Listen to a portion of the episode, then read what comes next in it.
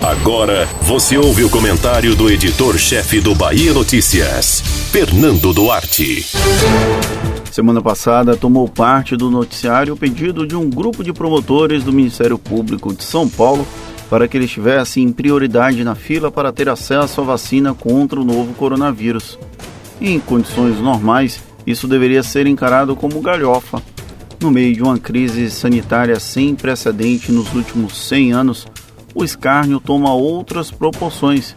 Mostra que a sociedade brasileira é organizada por castas mesmo que exista a pretensão legal de que todos são iguais, com direitos e deveres iguais.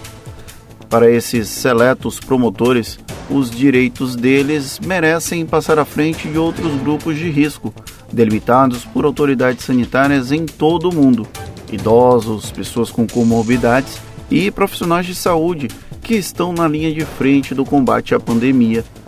Porém, por obra divina, esses promotores paulistas devem ter prioridade para receber a imunização, afinal, são pessoas melhores do que todos os demais brasileiros que devem aguardar pacientemente pela sua vez de receber a vacina.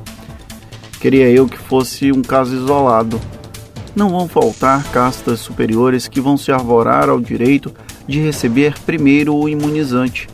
Isso faz parte da sociedade brasileira há sempre um jeitinho de buscar privilégios, de conseguir passar na frente de outra pessoa.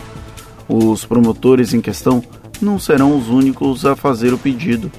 Talvez tenham sido os mais corajosos em fazer isso em público, sem recorrer a subterfúgios muito comuns no cotidiano nacional. Aquele velho hábito do fulano que conhece Beltrano que vai conseguir com Ciclano. Precisamos encarar a realidade Será rotina meio mundo de gente tentando passar na frente da fila pela imunização contra a Covid-19. Por isso, é acertada a proposta do governo federal de impedir a venda no setor privado do imunizante.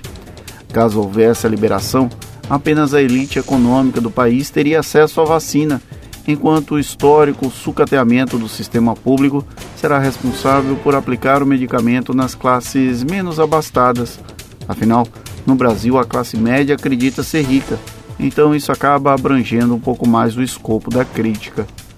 É necessária muita cautela para que a corrida pela vacina não se torne mais um episódio em que a desigualdade entre os brasileiros fala mais alto do que os direitos da população. A lógica do farinha pouca, meu pirão primeiro, não deveria valer para escolher quem vive. Mas estaremos dispostos a abrir mão dessa luta de classes para vencer a Covid-19?